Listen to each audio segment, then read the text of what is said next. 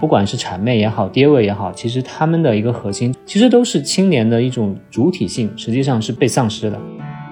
其实大家要做的一个很重要的事情，就是把更多的这种维度的这种声音也都放大出来，不要让这种这种维度都被单一的这种取向所淹没了。我们整个教育体制从幼儿园开始，其实就是在打碎你的自我，在抽取你的生命力。如果你已经站在一个小山头上，你又不敢往下走的时候，你只想往上走的时候，很有可能就是困死在那个小山头上。你自己去在生活中去发现一些一些问题，你想要解决的问题，然后呢，你可以从别人的各种做法中获得启发。那我是不是也可以？去做一些什么样的事情呢？关心源于看见吧。如果说你根本就没有看见的话，你是不会有任何触动和关心的。比如说，为什么有这么多的人关心流浪猫狗，但是很少有人关心野生动物？因为我们看不见吗？大家好，欢迎收听《问题青年》。你听到这期播客的时候呢，正好是五四青年节。我们今天就从发问什么是青年出发，探讨青年行动的可能性。这也是我们青年节特别策划的这个系列播客当中的一期。我特别高兴，今天邀请到了传媒学者，目前在香港中文大学任教的方可成老师，还有资深的公益人、前银杏基金会的理事长，目前在创业的林红老师。两位老师跟大家打个招呼吧。大家好，我是林红。好，大家好，我是方可成，很高兴来问题青年和大家聊天。好，我就是不知道大家对五月四号对这个青年节是一个什么样的一种感受哈。我其实自己觉得，在各种各样的节当中呢，五四青年节是一个略微有点尴尬的一个日子。它是一个为数不多的哈，在现在还没有全面沦为消费节的一个节日。然后它也有较强的一个政治意味，似乎呢，就是众多的青年会觉得这个节日好像跟他们的关系也没有那么大。对，但是无论如何呢，在中文的语境之下，如果要去探讨什么是青年的时候，我们肯定还是很难绕过这个五四青年不去谈的。然后，因为在这个近代的西方也好，或者是在中国也好，青年其实都是一个还比较新的这样的一个概念。我们知道，在西方呢，它更多发源于工业革命啊、城市化的进程；而在近代的中国呢，其实确实是在五四新文化运动前后的这样的一个时期，青年是在一个非常特殊的就是国家存亡的这样的一个时候，有一个救亡图存的社会角色，是这样去进入历史的舞台的。然后此后呢，其实在中国青年群体又不止一次的被寄予了推动社会变革的一些期待。然而九十年代之后，我们都知道青年的这个社会角色越来越成为了这个消费的主体，越来越退回到了私领域当中。然后我们都知道，今天消费品牌去争相取悦和追捧年轻人，争相向他们去彰显说：“你看，我最懂你们，年轻就应该这样，我来帮你表达态度，然后实现生活的向往。”我们也知道，在今天，其实就是宣传的一些口径也是非常的与时俱进的。他们不再像以前似的照本宣科或者给人高高在上的这样的感觉，而是非常贴近年轻人的一些语言和这种情绪。我其实自己觉得，去年这个五一五四时期，何冰老师那个后浪的那条片子，似乎就是这两种力量隐秘的一个合谋的感觉。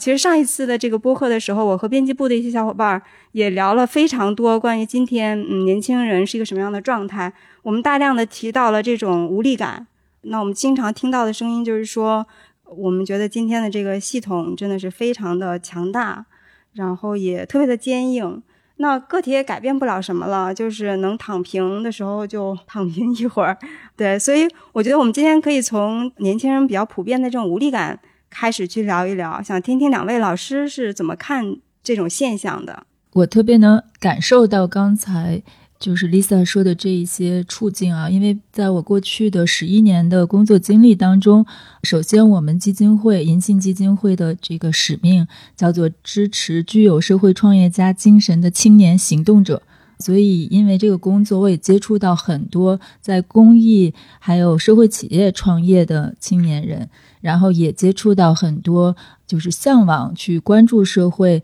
同时能找到自己的年轻人。所以的话呢，我能感受到刚才他说的这样的一些状态。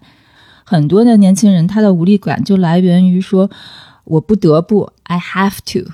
呃，我没办法不九九六啊，要不然老板不给我加薪啊，或者他把我开除啊，我不能不听我妈唠叨啊，要不然他心脏病犯了怎么办啊，什么等等啊，就老觉得说我不得不，所以我就很累，我就很痛苦。但实际上，其实你做了选择，这是你选择然后得到结果的代价的一部分，没有代价就。不称之为选择。你之所以听你妈唠叨，你没走开，或者你没去反抗她，是因为你怕她得心脏病，然后你爱她，你不想让她得心脏病，对吗？所以那她等于在服药，对吗？那你用这样的一个有选择的角度去看这件事的时候，你可能就没有那么无力和难受。包括九九六这件事儿也是，你可以不选择九九六。很多人没有权利选择九九六，比如说我们最近采访过一个视障的小伙伴，他几乎是全盲，他在做转注的工作，就是听到一个声音，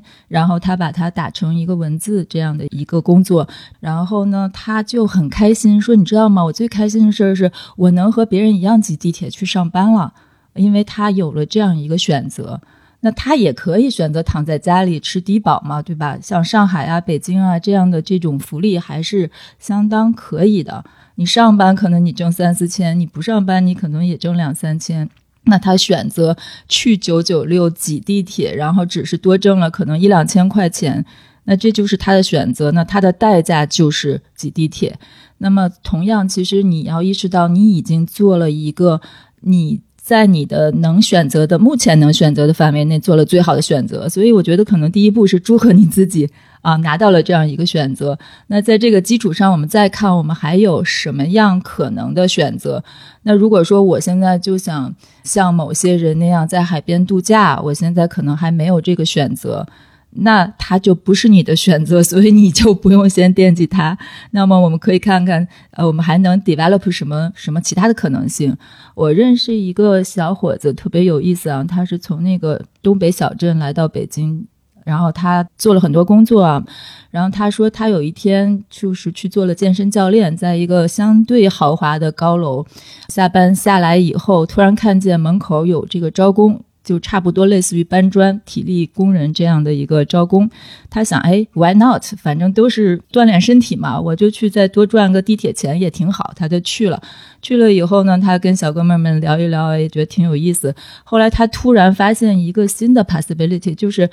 他觉得他在这种高档健身房可能没有什么上升空间，但是他跟小哥们聊完以后发现，哟，我怎么那么有经商才能？然后后来他就带领这些小哥们儿去创业了。那他可能就是在没有选择的时候，他就去横向找了找，看上去他也不会去长期做搬砖，但是他横向找了找，他就 create 了第三条道路，对吧？那我觉得就是他就又有了一个新的选择，所以我觉得可能很重要的一点就是说，我们没有意识到我们有什么和我们在做有意识的选择，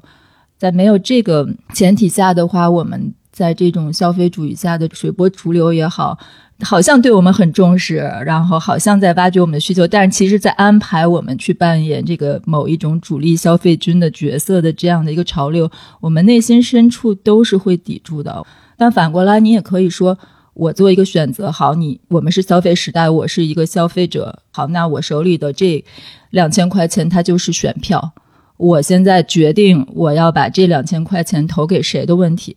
那我们也有小伙伴挣的很少的钱，因为我们在 NGO 工作，大家也知道收入较低啊。那我的选择就是，我就住一个六平米的房间，然后我把剩下的钱全拿去买有机食品。那他在这个有机集市上，他每星期都去啊，然后也成为了一个常客，然后也交结了一个社群，然后他自己就对自己的选择很满意。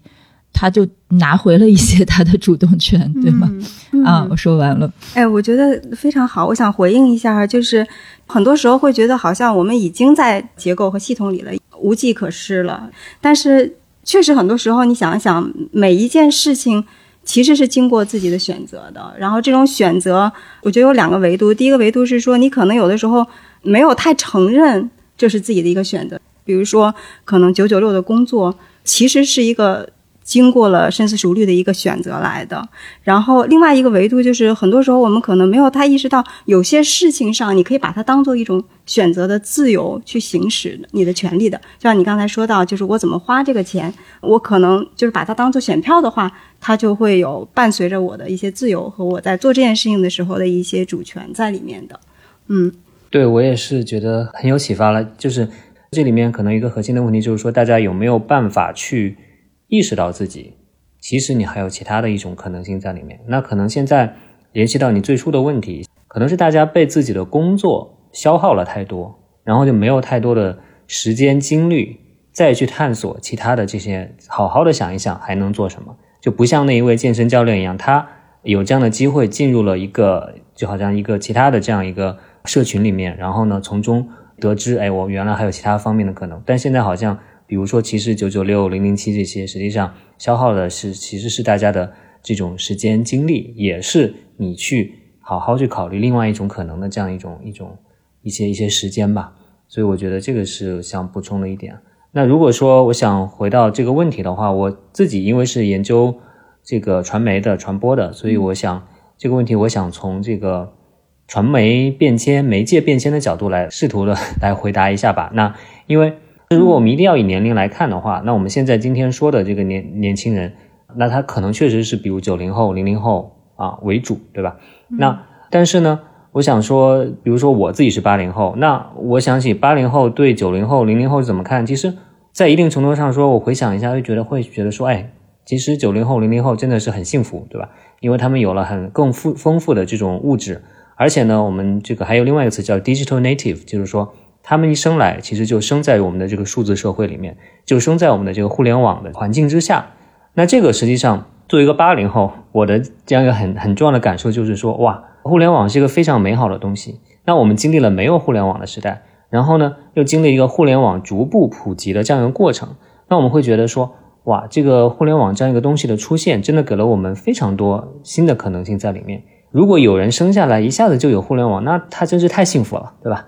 那当然是这样一种想象，但是现在看来好像哎，其实并没有去实现，对吧？那我觉得这里面是有有一些具体的一些具体的表现的，比如说我们之前会觉得，像八零后可能会听说过一个词叫信息高速公路，对吧？就是好像我们接入了互联网之后，我们就一下子有非常非常丰富的信息在那里了。但是现在看来，嗯，确实信息很丰富。但是呢，好像其实更丰富的是垃圾信息，对吧？就是这个高速公路上必布满了垃圾，你反而在里面有点举步维艰的感觉，反而你其实没有办法去以很高的效率获得很很优质的信息，甚至会不如你回到最传统的，比如说你去到图书馆里面去，在一个书架前面去找东西，反而要高效得多。那另外再比如说，互联网它可以满足我们的好奇心，对吧？那可以。让我们对什么感兴趣，都能在网上找到我们想要的东西，可以充分发挥我们的一个主观的这样的能动性在里面。但是呢，好像今天我们的这个互联网就变成了一个说，哎，它更多的不是你主动去探索你好奇的东西。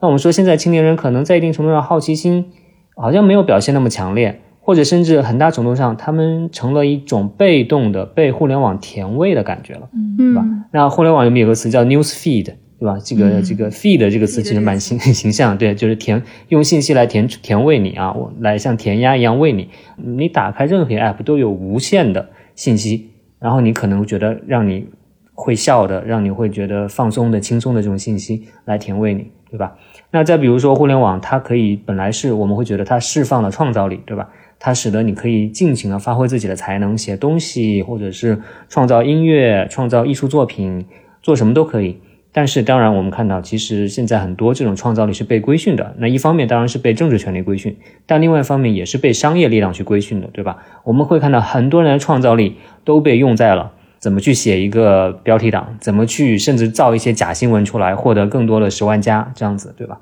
那这样的创造力其实是被误入歧途了。再比如说，我们之前会觉得，哇，互联网出现之后。我们就有地球村的感觉，对吧？天涯若比邻，地球村。这个我我在回想说，比如说两千年前后刚上网的时候，真的是特别兴奋，对吧？我我哇，我可以跟很远的人聊天，成为朋友了，对吧？但现在我们却看到的情况是说，哎，好像其实反过来，可能是比邻若天涯，或者是说地球根本就没有成为村，而是地球上反而是变成到处建墙了，对吧？这种人群和人群之间的这种隔阂反而是更强烈了，并没有实现之前那种美好的一种设想。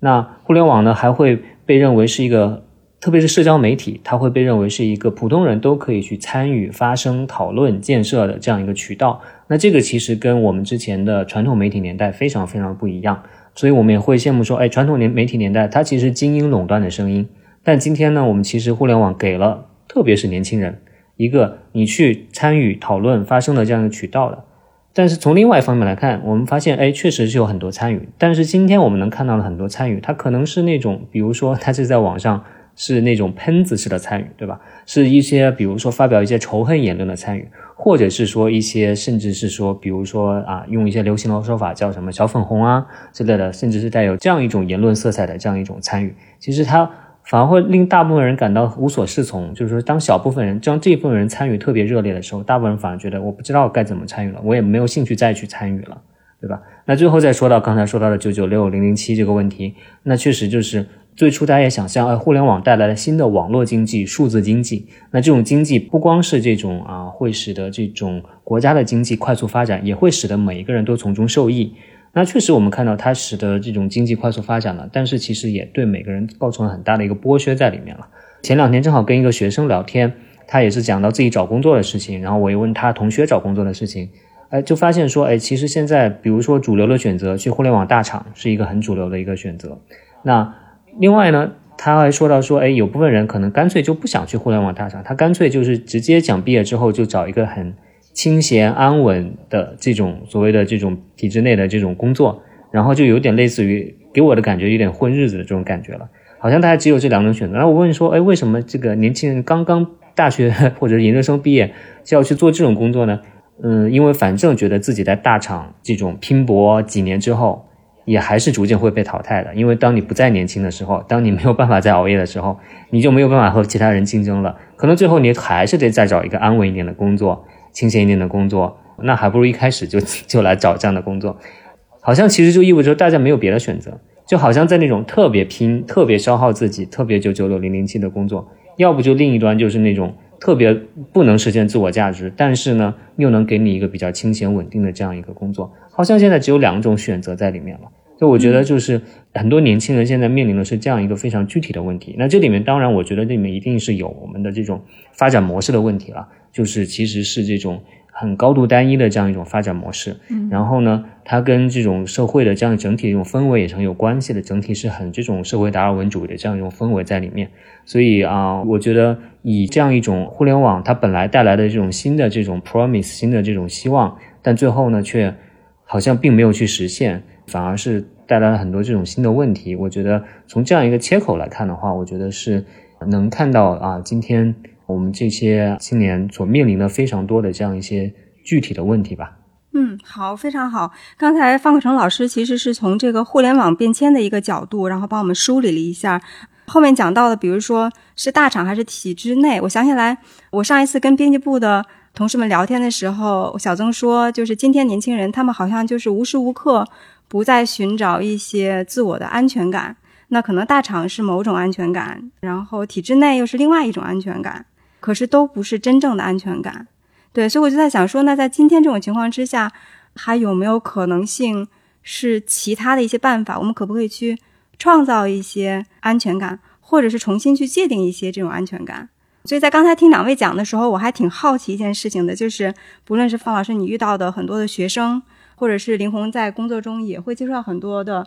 一些青年，那就比如说像刚才这个情境，就是一个学生在讲述究竟是大厂啊，还是体制内啊，还是怎么怎么样的？那这种时候你们会怎么回答他们呢？你们会怎么说呢？我基本上会说，那当然这个决定当然是会是你自己做出来，这个是是最主要的。我现在在美国留学，那美国的老师很喜欢说的一个词，我觉得其实也蛮好的，就是叫 informed decision。就是说，每个人你需要做的是一个 inform，就是你必须是了解到这个选择背后到底意味着什么，同时了解到你手上到底有什么样的选择，然后做出了这样的一个决定。所以，那如果是做 informed decision 的话，那也就意味着是说，哎，你如果仅仅是随大流，或者是说你就不花时间去了解，说你到底还有什么别的这种方式可以去去走，比如说看上去可能比较小众一点、另类一点的，或者再加上一个最根本的问题，就是说你不花时间去倾听你自己内心的这种声音，不去问自己到底去想做什么，那我觉得可能你的这个 decision 就会是比较的轻率、比较草率，或者至少是不够基于足够的信息之上做出来这样的选择，别人都没有办法来替大家做选择。但是呢，我觉得至少保证自己在做选择的时候是尽量多的获取到了这种足够的信息。嗯，哎，那您觉得您所接触到的一些学生可能会在哪方面获取的信息是偏少的呢？因为就是了解到究竟有什么样的选择就变得很重要。就是现在很显然，大厂的选择、体制内的选择，这个是所有人都知道的。除此之外的选择，有可能哪些是会被没有太多看见的呢？我前面说到的一点就是啊，这种。互联网的发展，其实为什么互联网的发展变成了现在这样？我正好补充一下，就是那是因为互联网发展的这个模式，都变成了一种平台主导的模式。曾经的互联网是一个一个具体的网站，对吧？你每一个网站之间通过链接可以连起来，没有一个特别特别大，当然有一些比较大的门户，但它不构成一个是说大家仅有的选择。但现在呢，这种平台、这种社交媒体平台、资讯平台、外卖平台等等，他们。发展起来之后，就用了这个利用所谓的叫 network effect 这种网络效应，一下子使得所有人都必须在这个平台之上，所以就构成了一个很垄断的这样一个情况在里面。所以，那我为什么提到这个呢？就是因为说，其实我们说到大厂啊、平台啊，它不光是垄断了大家的这种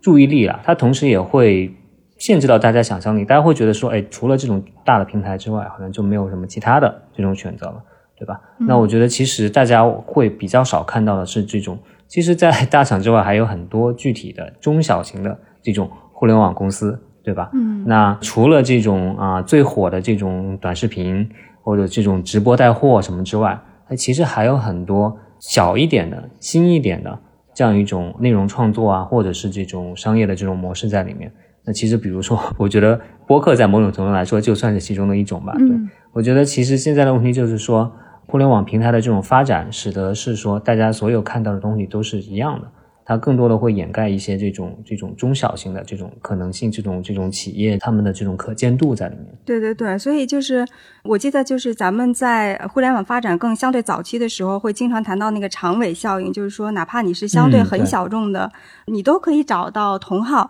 其实现在其实这个平台主导的这种流量的这种逻辑，就是你往往是越是。最主流的东西才是越是被看见，然后这个时候有很多人会觉得，他即便看见了一些看起来有点 alternative，好像是其他的一些选择的时候，他也会觉得那个东西是不是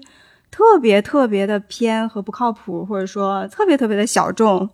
啊？或者为什么就是就很少很少的时候才会看到他们呢？嗯，我会感觉到它既影响到了人们的那个注意力，同时也影响到了人们的一些观念，就是好像会越发觉得。一些小众的东西和一些不常见的东西是不太可信的，或者是不靠谱的。嗯嗯，有这个可能。另外，其实就是说，其实社交媒体增加了这种互相比较的压力在里面。嗯，就我刚才说到，inform decision 很重要一点，就是说你要去问自己，你要去探索自己的内心，你到底想要什么。但是呢，社交媒体却变成了一个说，我们就会变得特别的敏感，别人做了什么，别人变成什么样子。因为所有人都在社交媒体上展现出自己最光鲜的那一面，所以其实反而使得你很容易被别人发的在朋友圈发的一些东西，发的一些很光鲜的图啊，穿着西装革履去出席什么活动啊，很容易被这种东西去影响到。嗯，反而这种东西会更动摇你自己内心。如果你要选择一些 alternative 的道路的话，啊，其实是更容易被影响的。嗯，对，我觉得非常好。我也想问问林红老师。就是同样的问题，就像你也碰到很多年轻人会问这啊问那的，就是你通常会跟他们说些什么呢？对我经常碰到年轻人问我很多关于职业发展的问题啊，我是不是应该做 NGO 呢？我是不是应该呃去大厂呢？我是不是应该去政府呢？或者还有一个人最有意思来问我说，我毕业了快一年了，我一直在纠结，我到底是创业呢还是就业呢？然后我当时就特别想跟他说滚。然后当时 其实我觉得这个事情是这样的啊，就是我们整个教育体制从幼儿园开始，其实就是在打碎你的自我，在抽取你的生命力。我经常看到很多教育，我的脑子里会浮现一个英文词叫 amputate，就是截肢啊。然后实际上我们就是不断在掏空他们，就是这些孩子、年轻人，就是不要有太多自己想法，不要太多自己喜好，feed 嘛，就是给你什么课你上什么课啊，别人上什么课你上什么课，别人考什么试，家里家长啊，还有你的老师都会让你去考。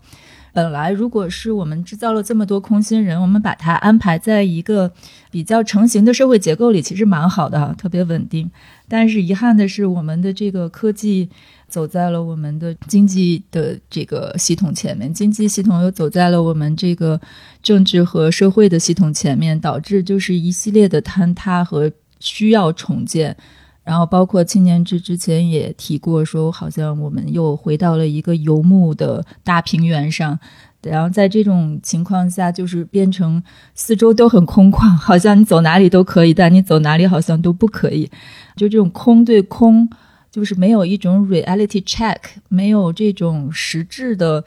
对生活的感知的时候，它。既没有法回归内心，我想要什么，他也没法诉诸于外界说你的条框在哪里，所以年轻人的这种无力感，我是特别特别可以理解，而且我觉得这个不是他们的问题啊，确实是他有这个结构性的问题在这边，但同时的时候，我我觉得除了结构性以外，我还相信有一个现象叫做涟漪效应，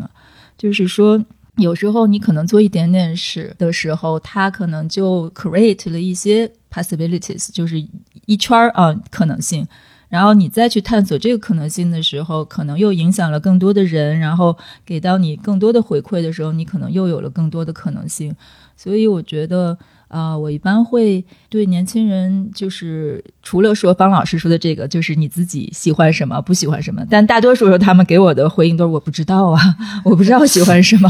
我说，那你知道你不喜欢什么吗？然后我会继续问他们说，那你知道你不想干的这件事儿是基于你的想象，比如说大厂，你是看到外面的文章啊，还有别人跟你倾诉啊，你想象是这样的生活，还是说你去经历过？多半都是想象。然后包括比如说这种政府机关很轻松这件事，都是基于想象。然后，所以我就会可能鼓励他们说：“那你有没有机会去试一试呢？哪怕就是一个边缘的参与啊？因为就像刚才我说那个小哥，他坐着豪华电梯下到这个楼下的时候，他其实。”大多数健身教练可能都没有看到搬砖两这个招聘，根本就就走过了。那他看见了，就是说，其实我们周围还是多多少少有一些这样的不同的给你参与的机会，但有可能你直接滤掉了，因为觉得好像不是你向上走的这样的途径，所以你就觉得不用去浪费这个时间了。所以的话呢，我就觉得他们可以去参与这个一些公益的活动，可能是一个好的开始。或者说，哪怕是去做一份你觉得你可能不会去长期的工作也可以啊，你去麦当劳打工，去开滴滴什么的，可能都是可以参与的一种方式。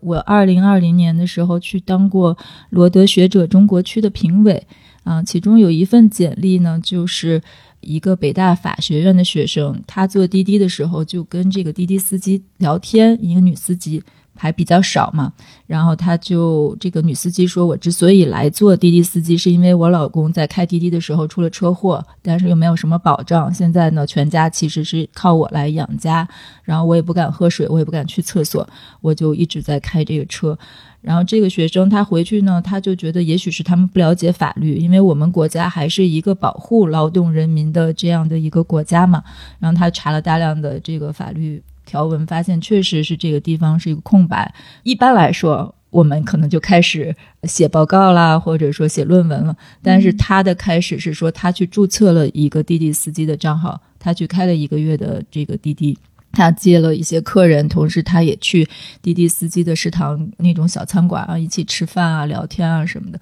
然后他后来还是。提供了一个比较 solid 的一个 solution 吧。虽然是一个 workaround，就是不是一个很直接的解决的办法，但是呢。他的这个论文也得到了大家的广泛的一个好评，包括他被邀请参加了一个会议，然后这个滴滴的一个高管就坐在他旁边，所以他们又进行了这样的交流啊。然后他也觉得这个工作还可以再继续往前推进。那等等这些，其实他都是给自己创造了，或者说自己没有忽略可以参与的机会，然后拿到了一些实感。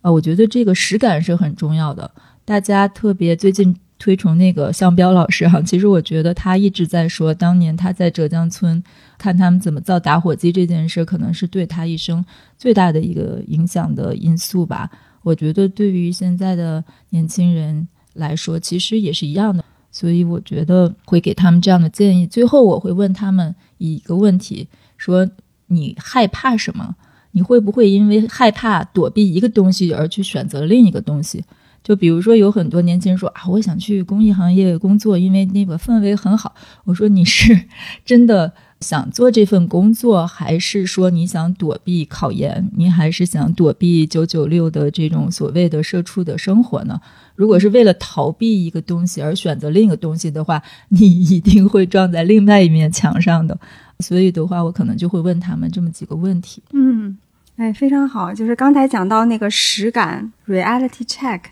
就是我又想到那个《Matrix》，就是《黑客帝国》的那个电影，我总觉得它是对现实特别特别好的一个一个隐喻。就是虽然我们还没有完全像电影中那样子，但是其实很多人的生活，大量所有的信息接触的都是二手的，然后真的是很缺少对现实或者很实感的一些东西。就是你刚才说的那个小哥，他可能决定去试试搬砖的那一个瞬间，或者这个北大的女生，她决定去自己开开滴滴的那一个。瞬间是一个，他就选择了一个药丸儿，对，选择了一个药丸儿，他选择了走出一个很封闭的一个世界，是由各种各样的二手信息构筑起来的，所有的这些认知或者是对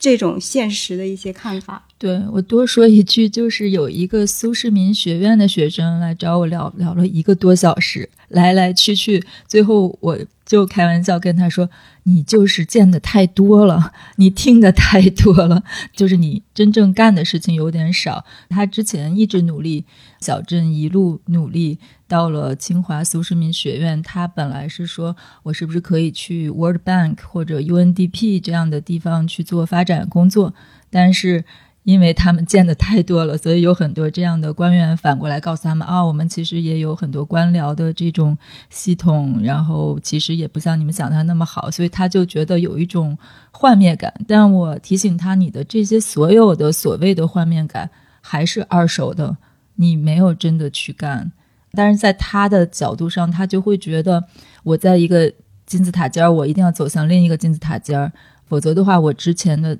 这个 stake 太高了。但是我想提醒他，就是，啊，我是学计算机的，我们有一个算法，就是说你在完全追求局部的最优解的时候，有可能困死在一个局部的小山头上，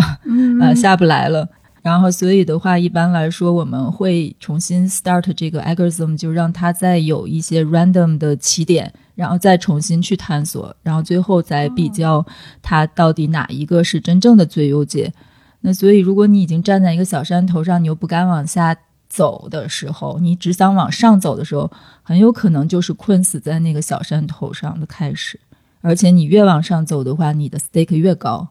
然后你的压力越大。所以前一阵儿我记得有出现过那种非常好的学生突然自杀的这样的一个呃例子吧，而且还不止一起。嗯嗯，我觉得这样的例子很很好啊，就是因为。它让我想到，比如说媒体行业其实和 NGO 有点像，对吧？现在来说也是一个，比如说从收入方面相对没有那么高，然后呢会有很多啊外界的压力，但是同时有很多人真心想做这个事情。但同时呢，就像刚才啊林红老师举的这个学生的苏世民学院学生的例子吧，我也见到过这样的学生，就是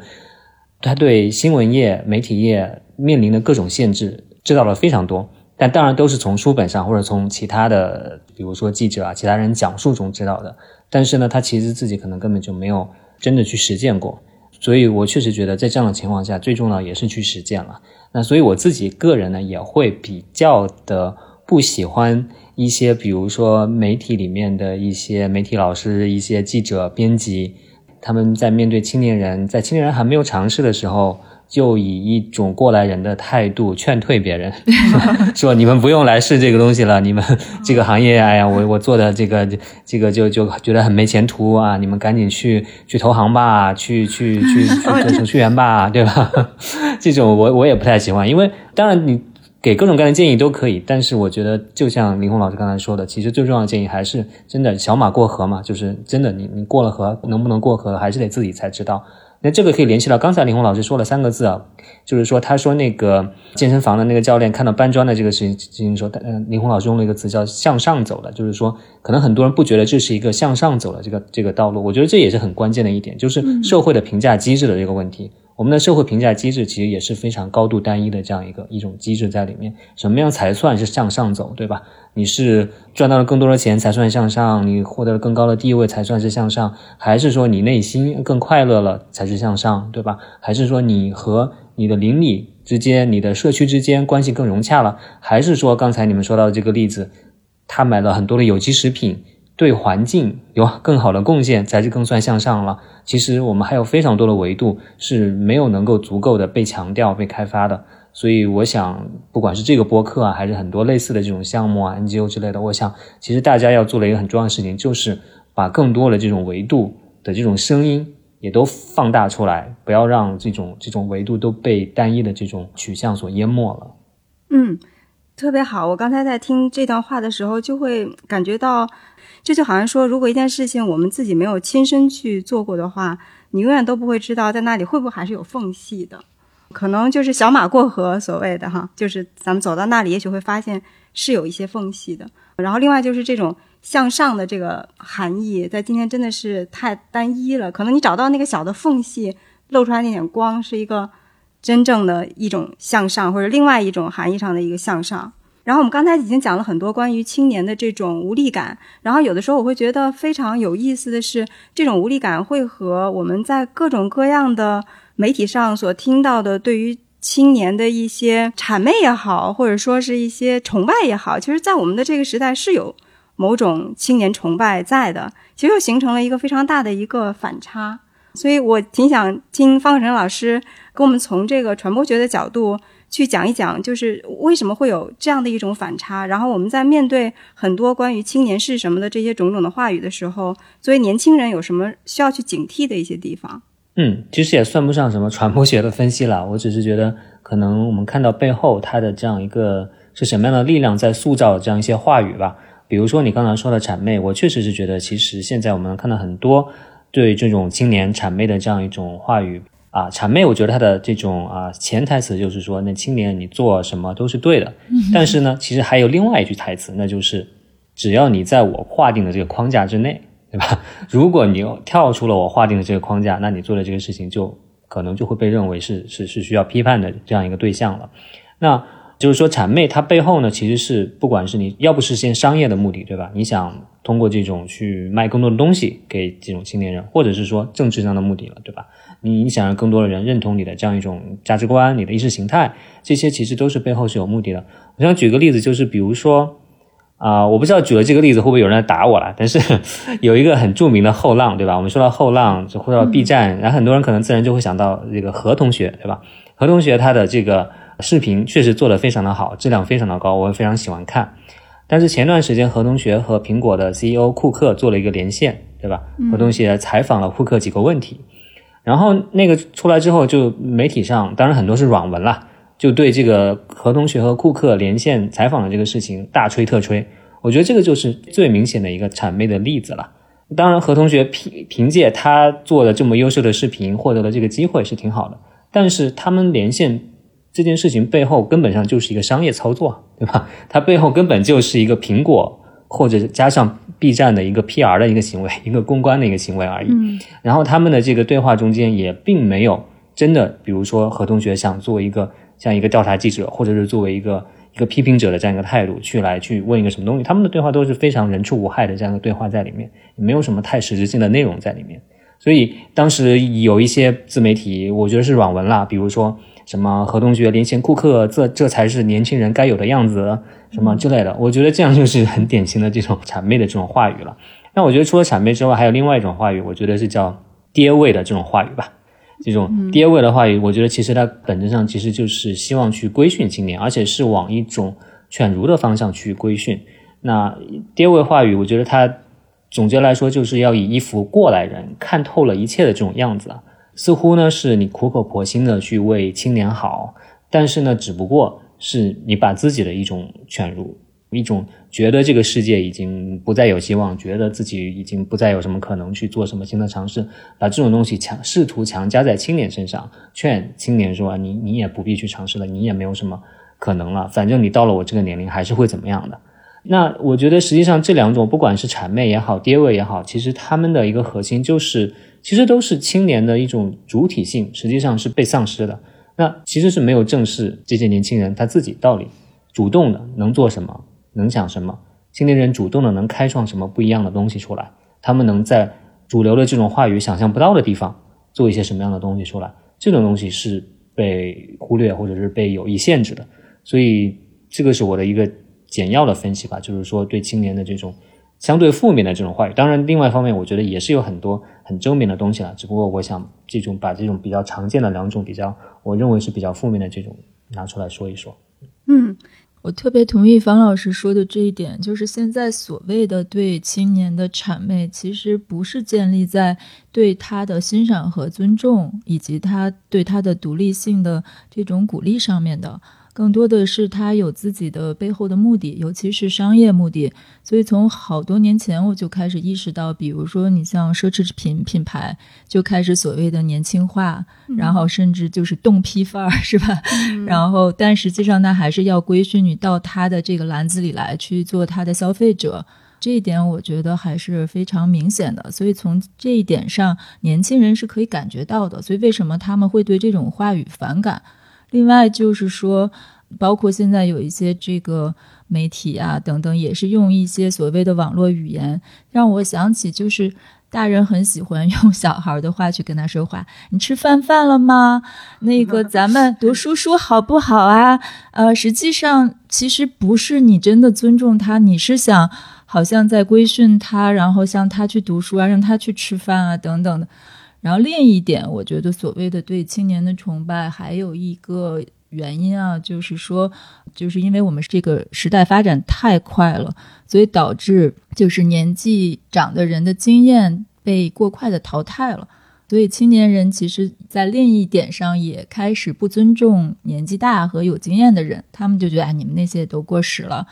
中国人之所以以前就是对长辈的这种尊重。是因为我们农耕文化实际上是相对慢和周而复始的，所以他活得越久，其实他的经验越宝贵。但现在就是基本上四五十岁的人，好像就他的经验完全就过时了。然后在这种情况下，中年人也开始慌了，然后他也不知道怎么样去跟这个世界互动啊，怎么样去跟自己的后代交流啊。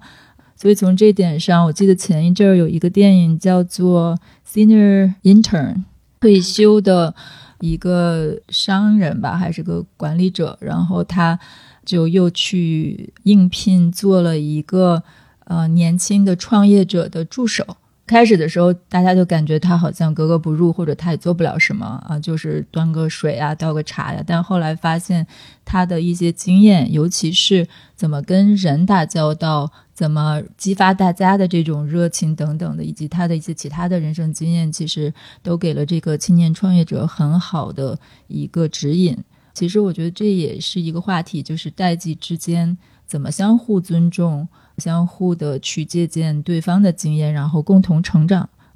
其实我们刚才聊了很多关于，比如说在今天我们容易看到的声音，看起来很多，但是还是比较只是一个方向上的，然后更多其他的选择是不太容易被人们看到的。这也是为什么我们这次青年节的专题呢，我们把它命名为“青年虽然但是”，就是有可能少量的一些人，他会觉得说，就真的就只能是这样子吗？他可能会。有一个但是，然后去想了一些其他的东西。那我们也会发现，我们遇到的很多的积极行动的一些年轻人，都是可以用虽然但是这样的一个句式去描述他们的状态的，因为但是很多时候是一种对现状的不接受，然后也是一种积极改造的一个意图，然后不论后面接的是什么，反正他们都是会去做一些事情，然后还是去行动了。然后这里我们想聊一聊青年行动哈，先澄清一下哈，就是我们所说的行动，其实还是面向公共的一些行动，就是它是对某些公共的利益啊、他人的利益有所影响的。比如说，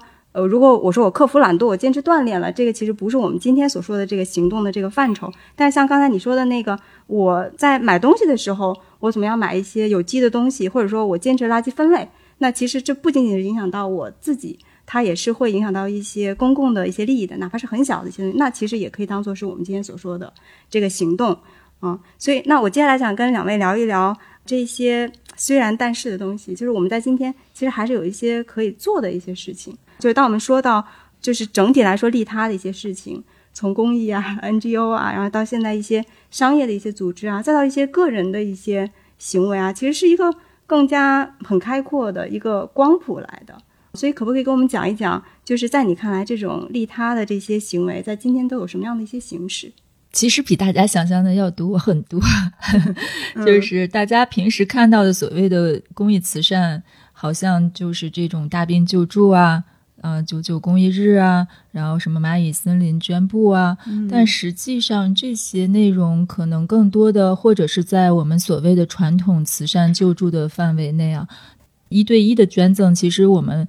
不能叫公益，就严格意义上不是公共利益，或者说对公共的这个事物啊产生推动作用。更多的，我们开玩笑说这叫私益，就是我对你啊重新出发，基于一个呃人对另一个人的这样的同理心啊、同情心，我做的一个行为。但是像蚂蚁森林啊等等这些，它可能更像一个公益营销行为。当然，他也考虑到社会的一些痛点，承担一些社会责任，然后他来呃设计的这样的一个游戏。同时呢，他也宣传了自己的品牌啊，他也得到了大量的流量啊等等的。我们通常意义上认为更公益的这个部分呢，就是可能是基于就是一个特定的人群，但是一个非特定的主体。就比如说，可能我希望帮助的是流动儿童的上学的问题。啊，所以呢，基于这个点，我在做一些什么行动？比如说，北京有微蓝图书馆，我去给孩子们讲讲书，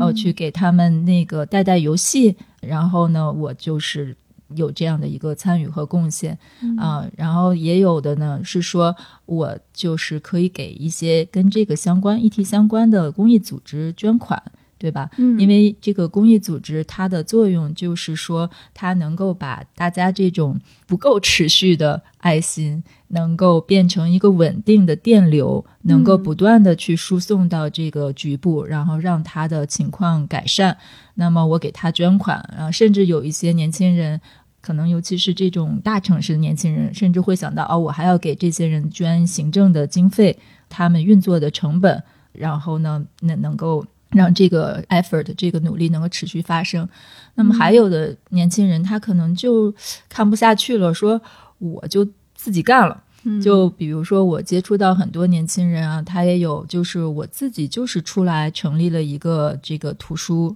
开始可能是图书角。啊，我们就是三五个朋友，我们就是找到了一个合适的书单，然后我们去募款，然后我们就是去找到了一个合适的学校，我们去把它落地等等啊。就是那我就身体力行，就是我就是这个创业者，相当于啊，然后我就去去做了这样的一个事情。那么这也是一一种参与。其实这里面有很多的故事，其实我还。印象很深啊！我们有，因为我在过去十一年也走了中国的很多很多的这个乡村呀、城市啊，尤其是所谓的城乡结合部啊，然后也遇到了很多的年轻人，然后他们有很多人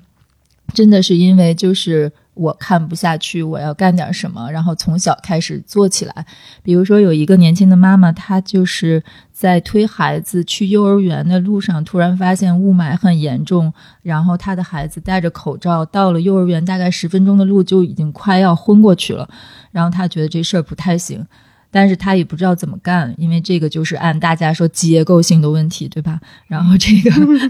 没有办法，然后有这么大的一个问题，那他就说，那我就缩小嘛，我就再研究一下。那很大的程度上，他最后他。不管他归因的对不对啊，他自己归因到说我们就是消费的太多了，所以我是不是能贡献一些可循环的这样的事情？可循环经济，然后他就归因到说，大部分其实，尤其是城市里，主要是消费的衣服啊，我是不是可以做衣服的这个再回收再利用？然后他又去调查，有很多收衣服的，把它做成抹布的，然后怎么样的？然后他又觉得他也做不了那么大的一个厂，是吧？那我能做的，最后他最后落的点叫做精准捐衣。就是说，他去找了很多小伙伴调查，在某些地方，那些孩子也好，大人也好，他的尺寸，他需要的那个衣物就非常精细的需求，然后给到他在上海的这个社区的一些志愿者，然后每一个他要求每一个志愿者都是你要量好尺寸的，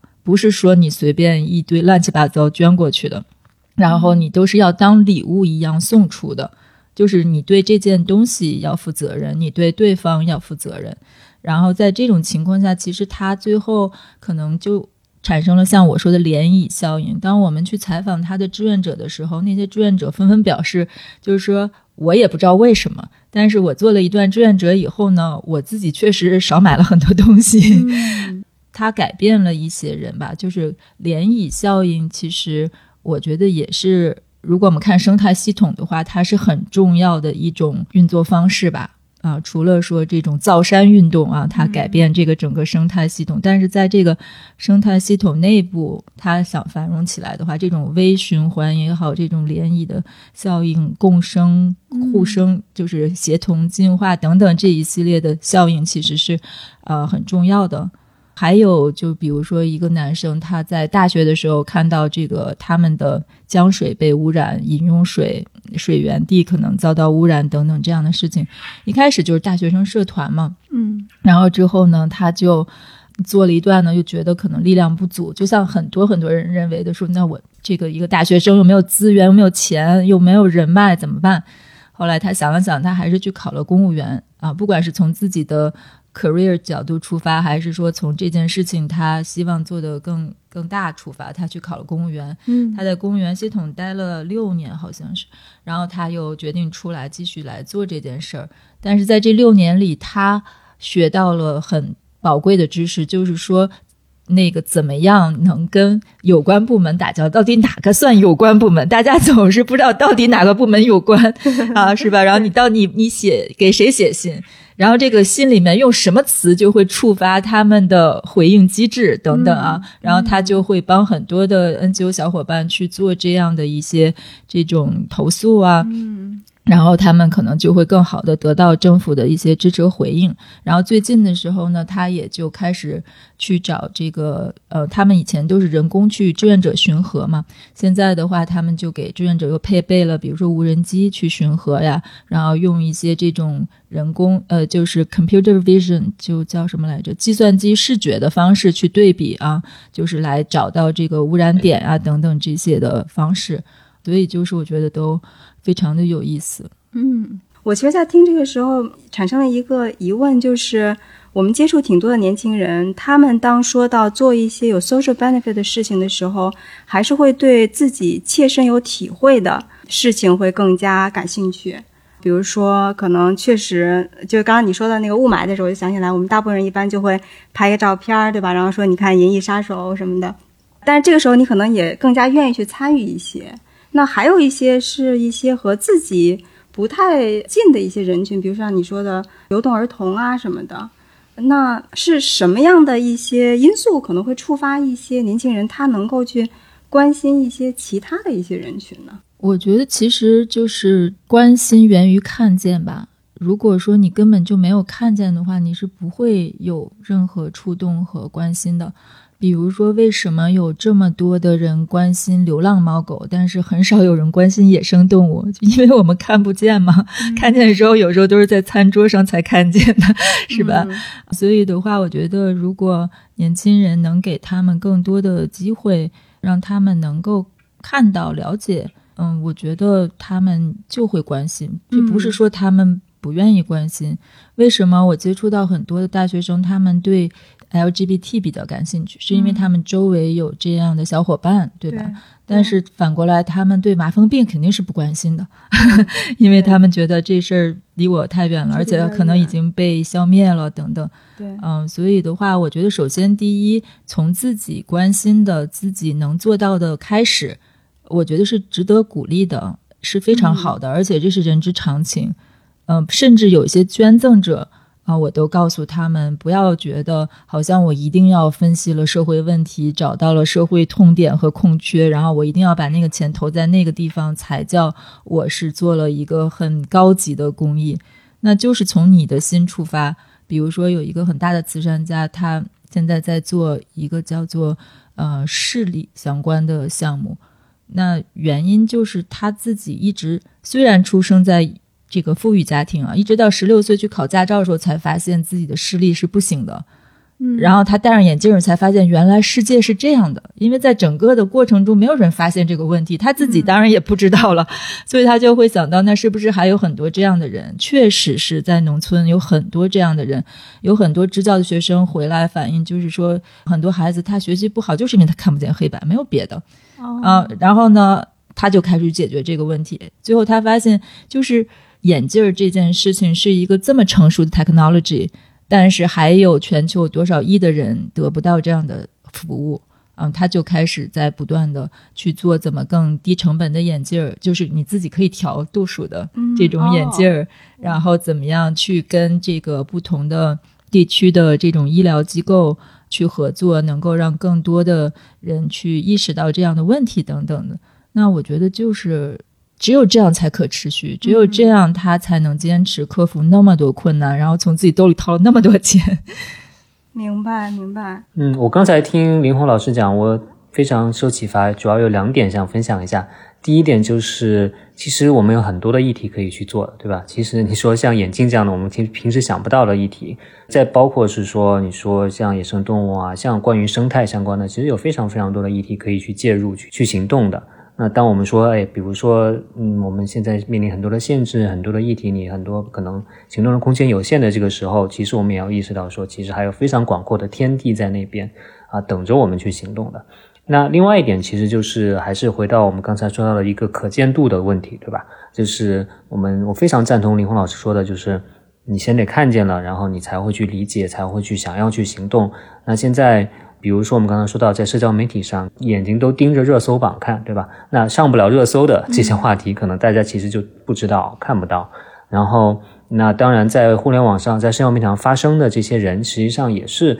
在一定程度上说，他们的背景也是高度同质化的，对吧？比如说，其实比较难去看到一些，比如说少数群体、底层群体非常主动的去讲自己的故事。那从媒体的角度上来说，因为这几年媒体整个的不景气吧，所以实际上媒体能够投入去做报道的资源也也比之前要少很多，这就带来一个问题呢，就是大家记者都是在。还是到热搜上去找选题，就是你在媒体上看到的信息还是热搜上的那些信息。但是呢，之前这种资源比较足的时候，大家真的就会去花很多时间去到底层，去到城乡结合部，去到各种各样的这种一线去去和真实的人去对话，去找这些选题。所以这个也是这种媒体界的这样一个变迁带来的这样一个比较不利的这样一个后果吧。但是从另外角度来说，也有一些，比如说一些以，比如说非虚构写作的一些计划，他们会鼓励去讲一些这些人的故事，边缘人群体的，你平时看不到的这些人的故事，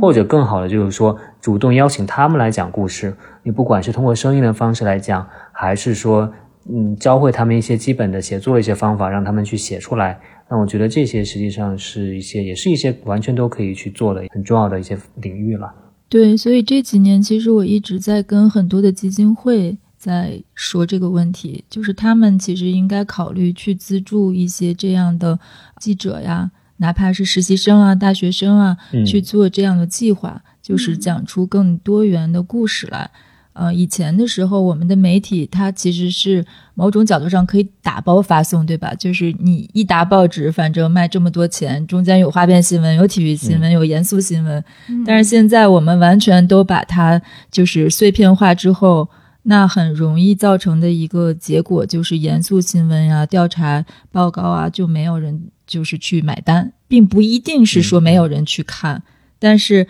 它的成本肯定投入更大，对吧？大家就不愿意去冒这个风险，然后而且就是说，嗯，从收益的那个 margin 来说，可能它就更低。那所以在这种情况下，是不是应该有些社会资源去对它进行补充？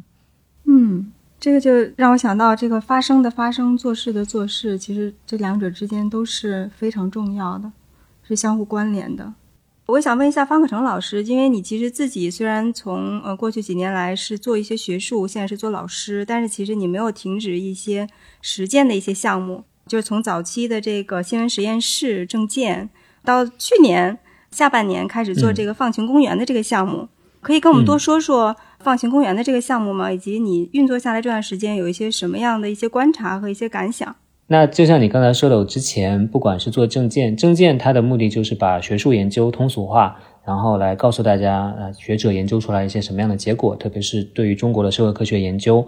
然后呢，呃，新闻实验室呢，它更多的是关于媒介素养的，比如说让你鉴别真消息、假消息这样子的。这两个，我个人觉得他们都是重点放在信息上面，对吧？我之前。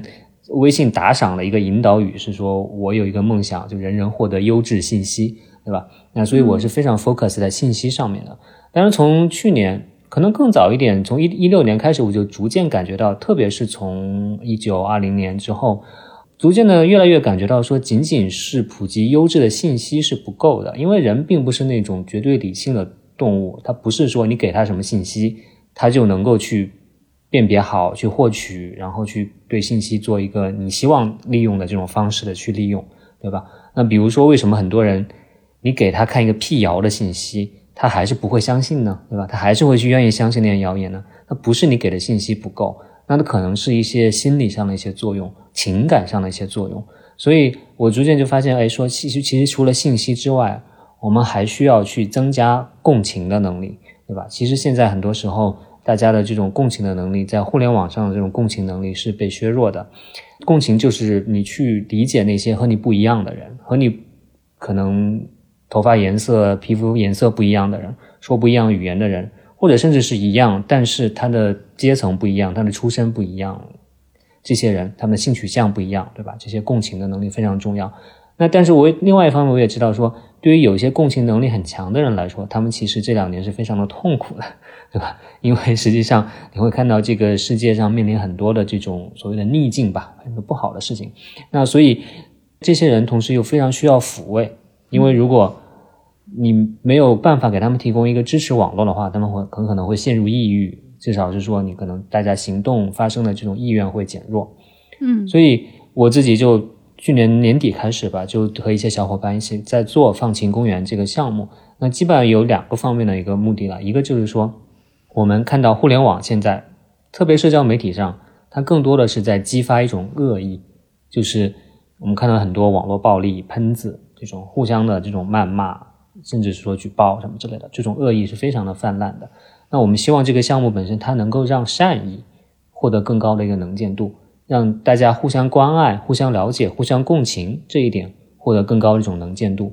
那同时让这些人可以连接起来，所以这个是一点。第二点呢，就是说我刚才说到的是恶人可能在现在的互联网上更加被激发，对吧？恶意更加被激发。另外一面呢，就是说好人可能觉得现在这个世界无望，就不想行动了。所以呢，放晴公园的一个非常核心的一个内容呢，是希望说。做一个叫做 solutions journalism，就是这种解答问题、解困式的这样一种新闻报道。嗯，那其实也就是希望讲更多的故事，是关于哎大家身边的一些人，可能有的很多就是普通人，他们怎么去做一些改变、做一些尝试，解决了一些非常具体的问题。也许这个问题很小很小，只影响到了十几个人、二十几个人，但是呢，它仍然是带来了影响。因为之前的新闻，它过多的、过多的是关注到了问题，就是当然新闻揭露问题、揭露黑暗，这些是天职了。但是呢，能不能多走一步，说我们揭露了问题之后，能不能想一想有什么办法去解决问题？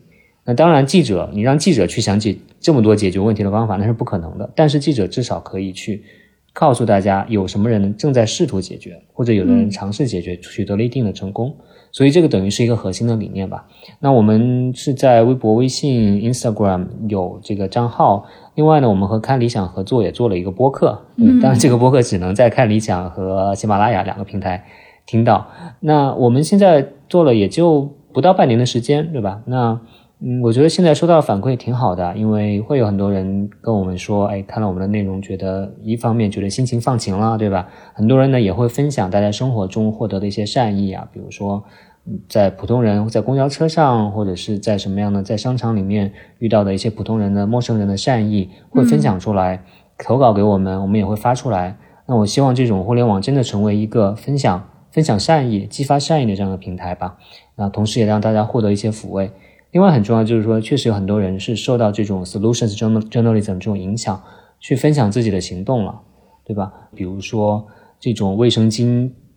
这种问题短缺的问题，月经贫困的这个问题，那有的人呢，在比如说在学校里面，他去设置了一个免费的卫生间的卫生巾的这样一个获取的这样一个空间的这样一个项目，对吧？再比如说有一位朋友，他自己觉得自己小区里面太无聊了。然后呢，他觉得想希望在小区里面设置一个公共公共的空间出来，嗯，然后他就做了一个尝试，去挂了一些灯笼，然后让小孩一起来挂灯笼。对，他也说是是听了我们之前的一些理念之后受到了一些影响。嗯，那我们也是在寻找更多的这个来自身边的这种故事了。比如说，我们刚刚出了一期是报道了一个艺术家，一个很年轻的一个艺术家，他在长沙的一个公厕里面办了一个关于厕所的一个展览的这个事情。对，所以啊，刚才其实林红老师讲了很多一些案例，我听了都想啊，应该介绍给我们，我们应该来写一写。所以 待会儿希望这个可以和从林红老师那边得到很多这样，因为我觉得其实是这样的，就算是被别人讲过了，也值得再被拿出来说，因为其实这种这种可见度，这种事情的可见度真的还是太低了。嗯，对我们也会遇到一些。质疑或者疑问，就是最最典型的疑问就是说，你们这个和正能量有什么区别啊？这个和 CCTV 有什么区别啊？还有甚至有的人开在我们这个播客开开播，在评论里面说，那我干嘛听你们？我们去听新闻联播就好了。对，那这个其实我们之前其实也做过一些一些解释啦，就是说我们觉得是说，首先我们这个东西是基于完全真实的这个报道，然后呢，我们这个其实它被内核是一个。我们希望它是激发你的行动的。我们并不是希望说你就是安于现状，觉得一切天下太平，一切都非常好，我们就应该满意甚至感恩戴德这样子的，对吧？我们是希望说，我们觉得好是因为什么？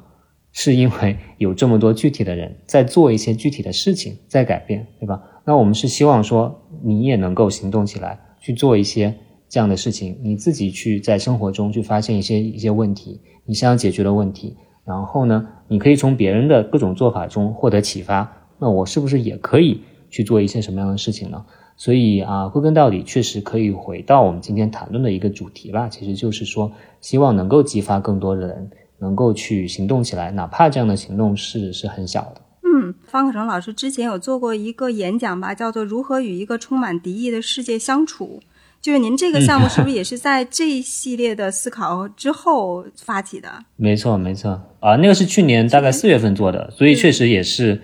对，确实也是一系列，包括说其实跟我自己之前在网上遭遭遭到一些网络暴力，其实也是有关系的啦。他这些事情、这些经历，其实。我觉得是说，很各种经历都是都可以变成一个你去思考、去行动的一个一个财富在里面了。就像林红老师刚才说的那位朋友，他在体制内工作了六年，实际上给他之后的行动也造成了很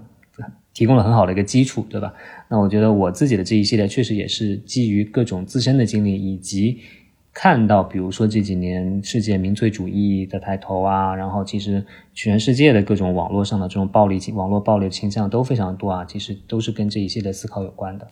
您在那个呃如何与一个充满敌意的世界相处的时候，有讲到说，其实你会发现有很多时候人们不愿意去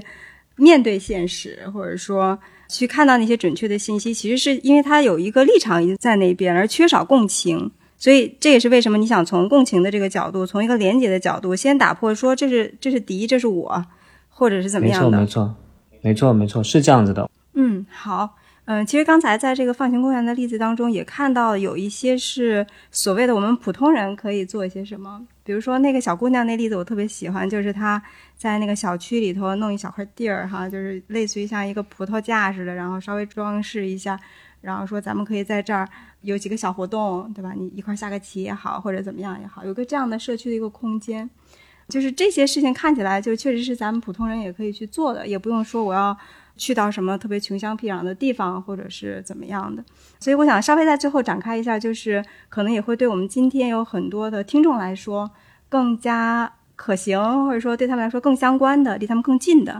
就是你觉得普通人他可以去做一些什么？有没有什么刚才我没有讲到的？我想到，其实有每一个城市里都有很多志愿的活动，其实只要你去关注，你都可以找到他们。比如说在北京的话，有一家心智障碍的组织，就是做这个在奥森公园做这个和心智障碍者一起锻炼、一起徒步这样的工作。周末的时候可以去参加，而且还有一点好处就是每一个人其实他都是有利他之心的，甚至有时候为了利他呢，自己还是愿意多做一点努力。所以你自己可能呢。不想走五公里，但是你陪别人的时候，你在想哦，我为了他，我是不是再多走两步？所以的话，其实是一个利他利己的一个一个体验吧。我觉得像类似这样的事情，其实每一个城市都会有的。然后另外的话，就是比如说现在很多人说我省一个纸杯又怎么样呢？这个大海里面都有那么多吨垃圾了，是吧？少我一个不少，多我一个不多。然后，但是呢，有一次我就是在飞机上自己带着杯子，然后那个航空小姐给我倒水的时候，就问了一下，我就说我不想用纸杯，结果她就沉吟了一下，就跟她后面的那个空中小姐说：“你告诉前面那些人，就是我们这个杯子今天比较有限，所以的话，我们就那个希望大大家能够反复使用。”然后我就觉得非常的开心。啊，那这个效应了，对，是这样的，就是说有很多事情其实它可能很小，但是它第一会影响周围的人，第二它会带给你开心。万一足够的人数被影响的时候，也许这个事情就往前走了，它的那个所谓的 pivoting 这个 point 就达到了呢。就万一是吧？所以我觉得我们可以抱着这样的一个想法去做很多很小的事情。嗯。嗯，我非常同意啊，就是一个就是，其实你需要主动的去找一找，其实都会不太难去找到的。关键是说，把你从比如说你想知道有什么途径，那你你就需要把自己平时的信息获取从为一个完从一个完全被动的被喂养的这个状态，变成一个更加主动的去寻找的这样一个状态。那我想其实就会能找到很多的这样一种机会。另外，对自己带来什么好处呢？当然，一方面你可能给一些具体的人带来一些具体的改变，对吧？但是我觉得其实很重要的一点，其实就是会让去行动的人本身自己会得到很多东西。比如说，你会认识很多朋友，对吧？这些朋友是你在平时的工作或者是在学习中间，其实你去原来的圈子里可能会不太会认识的。而其实这种连接的这种你的这种圈子的这种多样性，实际上在很大程度上会让你的生活也变得更加的丰富的。你自己其实心情也会开心很多了。我我自己的体会是这样子的，就是我做的一些事情啊，谈不上什么具体的行动，很多其实都是在通过发声，通过啊做一些自媒体项目的方式来做的。但就算做这样的事情，我也会经常会收到一些很好的反馈，然后在一些意想不到的情况下，听别人说，哎，我之前写的某一篇文章。或者是某一些播客啊影响了他，让他怎么怎么样，或者甚至是说自拍的一个 vlog，然后让他在很沮丧的时候看了很多遍，然后获得了一些力量之类的。我觉得实际上这些反馈会让你自己会变得开心很多。所以归根到底，利他他和利己其实是非常统一的一件事情。嗯嗯。我刚才在听老雷讲的时候，我就有想到我们前面有讲到的一些今天的无力感的一些事情，很多时候是和这个主体性的一个丧失是有关系的。然后，当我们说到这些利他的事情的时候，其实每一个特别小的行动，它背后是有你自己的思考和态度的。然后你做了一个有意识的一个选择，然后我觉得这种选择其实做多了会给自己一种力量感。比如说，像我们说，可能在今天的平台逻辑之下，好的内容反而是出不来的，或者都是很同质化的内容。那这个时候，对吧？你你主动选择了自己想要看的内容，并且把它分享给了你觉得也需要它的人，这可能是个很小的一件事情。但是，当你去把和你自己的一些发问和一些思考结合到一起的时候，你会觉得这件事情是有意义的。就包括可能是你消费上的一些小小的选择，或者我们那天聊到的，可能你不通过平台，你通过去到自己家楼下的店去买菜或者什么的，这些看起来很小的事情，但是如果和你的这些主动的思考联系到一起的时候，就是一个一个的把自己的那个主体性一点一点收回自己的主权。对对对，一点点就收回来了。对，所以从这个角度来说，它是还是。很有意义，对自己很有好处的。对，而且包括你在和别人的互动的过程里，实际上你看到别人的时候，别人也能看到你。在这个互动过程中，其实你会找到自己是谁，然后就会回答你内心那个问题：我到底喜欢做什么，不喜欢做什么呀？对对对，因为就是所有的这些行动都会是在现实之中的，也会解决我们前面说的那个会距离现实真实的这个世界很远这样的一些问题。嗯，对，这种社会主权、主体性真的非常重要。比如说，有一本书叫做《追寻生命的意义》，它是一个在啊纳粹集中营里面存活下来的这样一个，后来成为一个心理学家的这样一个人写的。嗯，他在集中营里面观察什么样能活下来，他发现这个基本上能活下来的人，实际上都是你内心是主动期待着你从集中营出去之后。不光是你会希望和自己心爱的人一起开启一个新生活，还是你心目中有挂念的这个工作事业，一定去想去追求的，或者是你有一些什么其他的，你想把在集中营里面看到的东西告诉别人。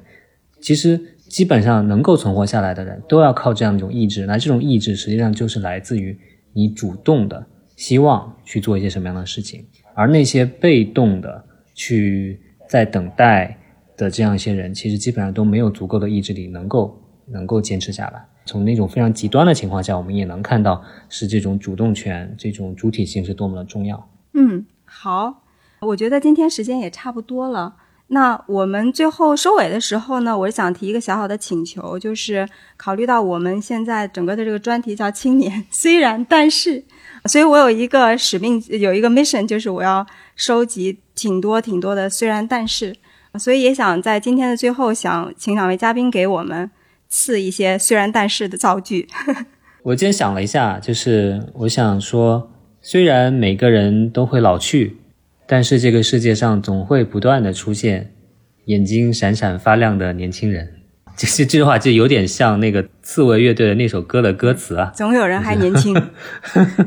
对对对，但我是确实相信这样。我觉得归根到底是说，如果我们把这个从个体的身上。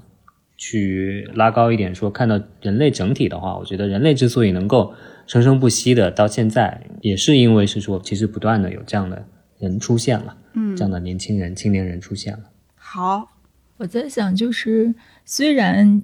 你现在在做的事情看上去不一定有有作用，但是等你回顾一生的时候，你会发现没有一点努力是白费的。嗯，挺好的。我自己没有之前想过这个造句啊，我最后也在做一个尝试。虽然我们很多时候在看自己的人生的时候，觉得自己有很多的不幸和这种无力，但是如果我们把我们的眼光再开阔一些，可以看到更大的一些世界的时候，可能会找到一些力量的一些源泉。那我觉得这个就是我今天想说的这个虽然但是。好的。那我们今天就差不多啦。好的，好的。是啊，是啊，就像我刚才说的，林红老师知道的那些故事，多多推给我。对对对，我也这样想。我们这边和方老师那边都非常希望多去有一些这样的一些故事，让你们看到。好，谢谢，谢谢。好，拜拜哈。好，谢谢，谢谢。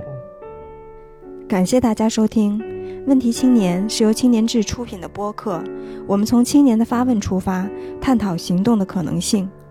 你可以在小宇宙、苹果播客、喜马拉雅、网易云音乐等平台收听我们的节目。如果你喜欢我们的节目，可以在微信和微博搜索“青年志 Youthology”，关注我们的其他内容栏目或与我们联系。谢谢。